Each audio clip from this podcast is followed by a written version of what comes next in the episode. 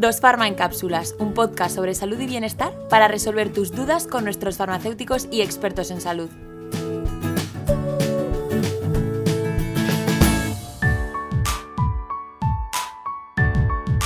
Hola a todos y bienvenidos un día más a Dos Farma en Cápsulas. En el episodio de hoy vamos a hablar sobre el suelo pélvico y la importancia que tiene fortalecerlo al final para, para evitar futuros problemas, porque ya no solo después del parto, que es a lo que solemos asociarlo, sino también en otros ámbitos de, nuestra vida cotidiana. Para ello contamos con Ángela Matáis, que es fisioterapeuta de suelo pélvico. Hola Ángela, encantada de que, estés aquí con nosotros hoy. Eh, es todo un placer. Me gustaría un poco eh, que empezásemos por lo más básico. ¿Qué dirías tú que es el suelo pélvico? ¿Cómo, ¿Cómo, lo definirías? Pues el suelo pélvico podríamos decir comúnmente que es como la base de nuestro tronco. Eh, lo que pasa es que lo que la gente no sabe es que engloba muchísimas más partes de nuestro cuerpo. Y diríamos que es la base que sustenta pues, todas nuestras vísceras abdominales, eh, la transmisión de nuestras presiones al respirar y, bueno, pues podríamos decir como en un saco de patatas la base. Vale, eh, pero aparte de sujetar nuestro tronco, ¿qué otras funciones desempeña el suelo pélvico en nuestro organismo? bueno, desempeña una función muy importante durante el parto, eh, desempeña, desempeña múltiples funciones. El, suelo pélvico es importante porque es como un, esfínter, ¿vale? actúa como esfínter periuretral. Si tú lo tienes fuerte, pues tienes menos riesgo de sufrir pérdidas de orina. Eh, también es muy importante durante el parto, eh, durante el embarazo y durante el parto, y es importante en el ámbito sexual y importante también en la esfera no rectal que se nos olvida un poquito siempre. ¿Cuáles dirías tú, Ángela, eh, que son las causas que provocan el debilitamiento del suelo pélvico? A ver, hay factores como por ejemplo em, la obesidad, eh, que es un factor de riesgo, puesto que a más peso, más presión, un traumatismo obstétrico, un mal parto, también puede provocar un problema de suelo pélvico.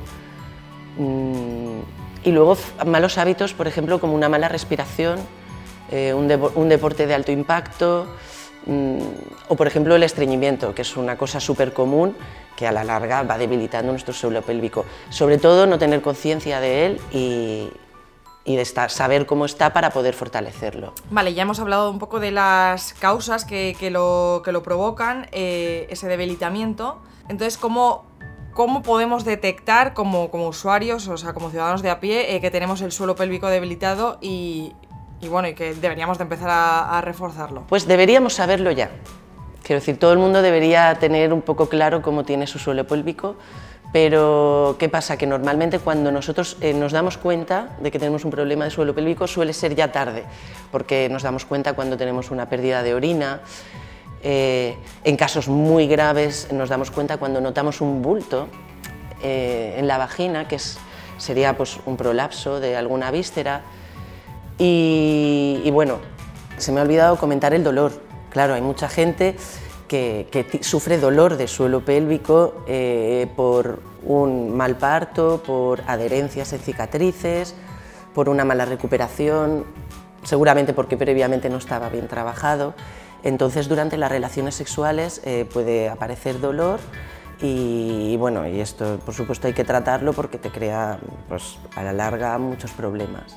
Ángela, eh, ¿es común que cuando llegamos a, cierta edad se nos debilita el suelo pélvico o realmente no está relacionado? Eh, conforme avanzamos en la edad nos encontramos más, o sea, más casos de gente que tiene el suelo pélvico débil, generalizando. Cuando la gente es joven, lo que no se sabe también es que también tiene muchos problemas de suelo pélvico y en muchos casos suele ser por todo lo contrario, por una hipertonía. Quiere decir que es un suelo pélvico que, bien, o por un dolor en las relaciones sexuales, por alguna cicatriz, por enfermedades muy comunes hoy en día, como por ejemplo la endometriosis, esa persona tiende a, contraer demasiado su suelo pélvico. Entonces eh, habría que relajarlo con, bueno, con tratamiento de, fisioterapia. Y entonces nos afecta prácticamente a todos. Entonces, para que nos quede un poco más claro, eh, ¿a qué edad podemos encontrar esos primeros síntomas de debilitamiento del suelo pélvico? Pues como te, como te he comentado, eh, generalmente, pues conforme avanzamos en la edad, a partir de la menopausia podríamos decir que es el momento eh, donde todo el mundo más o menos se da cuenta, pero muchísimo. Antes ya tendríamos que estar mirando, ya hay muchos problemas, yo según mi experiencia he tratado muchísima gente joven con problemas de suelo pélvico que no ha tenido ningún parto, con lo cual es, un, es una zona que deberíamos trabajarnos un poquito, igual que nos duele la espalda y vamos al, al fisio o vamos al gimnasio a mantener eh, nuestro tono muscular correctamente, pues también deberíamos trabajar nuestra zona pélvica, abdomino pélvica. Vale, hemos hablado de los síntomas, de la importancia de fortalecer el suelo pélvico. Una vez que está debilitado, o para intentar prevenirlo también, ¿qué tratamientos eh, se puede seguir? Pues en este caso, por ejemplo, tendríamos que hacer siempre una valoración previa y valorar exactamente si es por un debilitamiento o por una hipertonía. Hablando muy básicamente, ¿vale? O por un tratamiento del dolor. Generalmente siempre el tratamiento consiste en normalizar, eh, la sinergia entre la respiración y nuestro suelo pélvico normalizar el tono de base, que es el tono que tenemos cuando estamos en relajación, y ya en función de si es un problema u otro, deberíamos pues, fortalecer esa zona. Eh, ya te digo, es muy importante fortalecer o relajar el diafragma en función de lo que tengas, ¿no? del problema que tengas, fortalecer la zona abdominal, relajar el diafragma y trabajar eh, la sinergia de las presiones es una cosa, es lo más importante. Luego también hay un problema de, por ejemplo, de propiocepción. Hay mucha gente que no sabe contraer, que tú le dices contrae y lo que hace es empujar.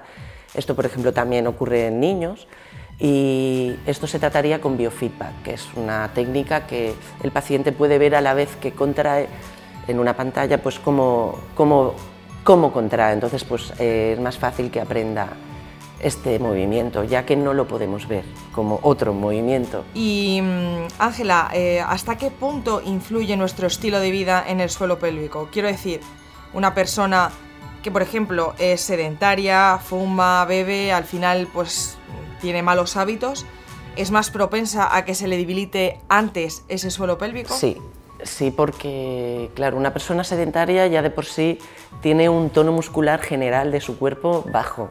Entonces, eh, eso repercute siempre en el suelo pélvico. El suelo pélvico también, eh, el hecho de estar de pie, hace que esté activo.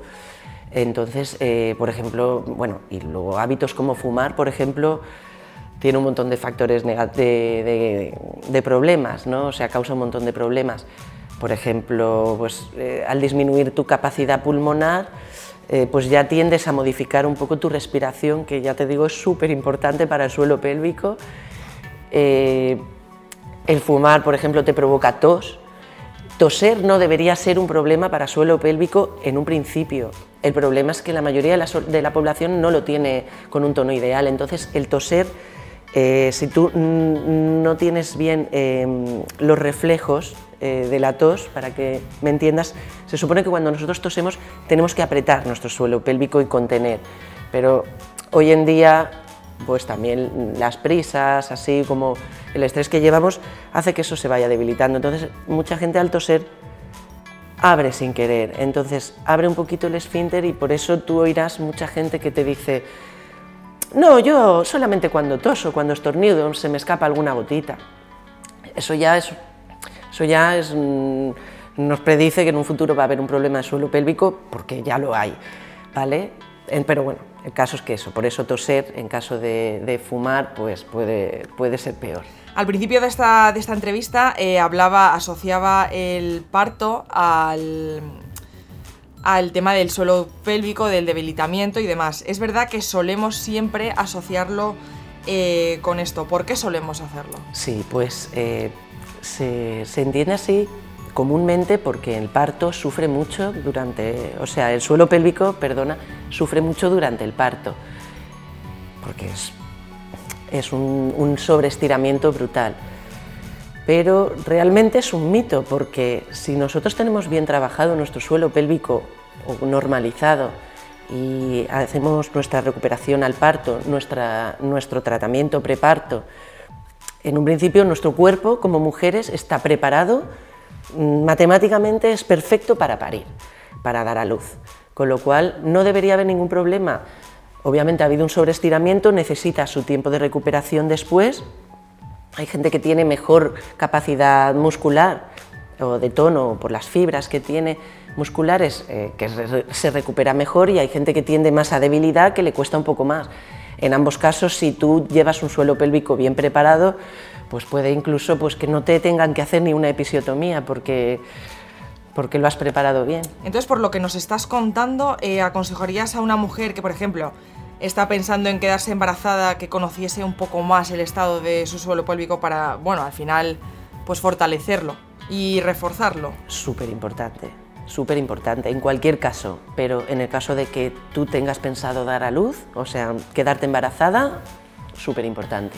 Empezar a trabajarlo. Bueno, al final como pasa también con otros organismos del cuerpo y con pues, eh, enfermedades y demás, eh, hay muchísimo desconocimiento y al final tenemos a nuestro alcance muchísima información y mucha de ella pues no es válida. Por ejemplo, eh, muchas veces para fortalecer el suelo pélvico no es la primera vez que, yo escucho, pues vete a un sex shop y, cómprate unas bolas chinas y, ya está. ¿Qué dirías eh, tú en estos casos? ¿Qué opinión, ¿Qué opinión tienes sobre esto? Bueno, mira, se me ponen los pelos de punta como escarpias, porque es que eso no solo te lo dicen tus amigas, sino que a día de hoy eh, te lo dicen muchísimos profesionales de la salud. Algunas matronas, algunos ginecólogos, porque esto es una creencia como podríamos decir, un poco de antaño. Eh, obviamente, si hay un, debilitamiento de la musculatura, hay que fortalecerla. Y las bolas chinas podríamos decir que son como pesos, son como... A mí me gusta mucho poner el ejemplo del bíceps. ¿no? La bola china sería como si yo cogiera una pesa y levantara. ¿Qué pasa? Que muchos problemas de suelo pélvico, como te he comentado, no son por debilitamiento, sino que son por hipertonía. ¿Qué pasa cuando un músculo está apretado y tú le pones una pesa? Pues que se va a apretar más, vas a perder la movilidad de ese, músculo. Mucha gente cree que tener el, el suelo pélvico muy fuerte, muy apretado, es positivo, pero el caso es que cuando una cosa está cerrada, no puede cerrar más. Necesita que haya una flexibilidad y y que se pueda cerrar bien. Para eso tiene que volver a relajarse bien.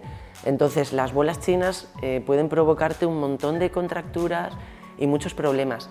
Como también si tienes el suelo pélvico muy, muy débil, te puede frustrar porque tienes que, te tienen que decir qué bola china te tienes que poner. Tienes que normalizar primero esa musculatura para que no te pongas la bola china y a los dos segundos se te caiga, porque vas a decir, ¿qué, hago? No, no, aguanto ni, ni una pelotita.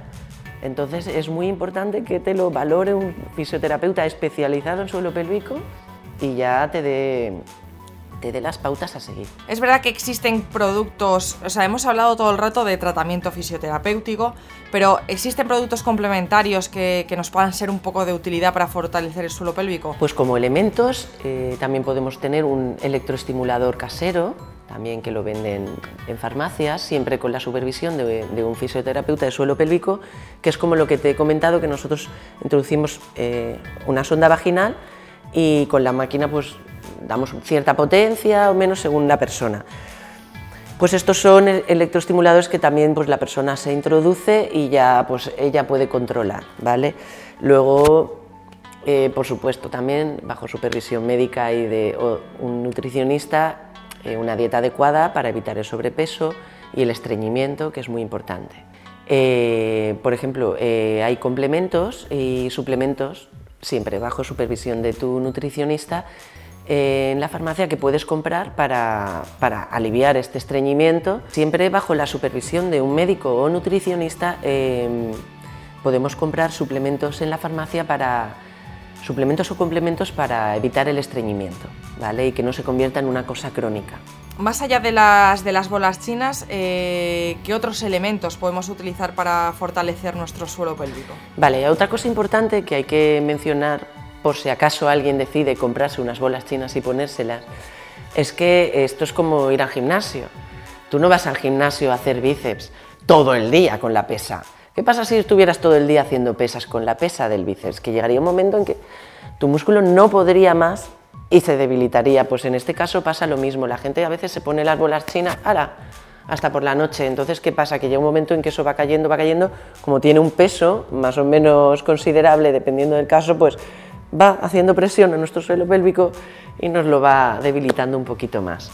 ¿Vale? Entonces es muy importante siempre ponértela primero media hora luego una hora, luego pues a lo mejor dos horas por la mañana, dos horas por la tarde, pero siempre con un control, siempre bajo la supervisión de tu fisioterapeuta de suelo pélvico. Bueno, Ángela, pues muchísimas gracias por acompañarnos hoy. La verdad es que nos has dado un poco de claridad y de luz en el tema del suelo pélvico. Al final se trata de, de algo importante que tenemos que tener en cuenta porque, como hemos visto, es algo que no solemos fortalecer y a lo que no, no, no le solemos dar mucha importancia hasta que notamos síntomas o alguna molestia.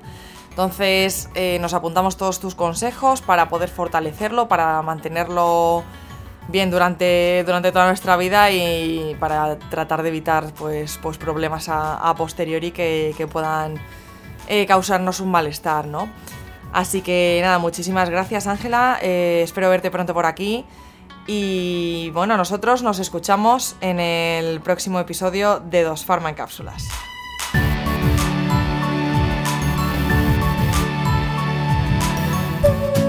Si te ha gustado y quieres estar al tanto de lo que hacemos, no olvides estar atento a las redes sociales de Dosfarma o entrar a nuestra página web www.dosfarma.com.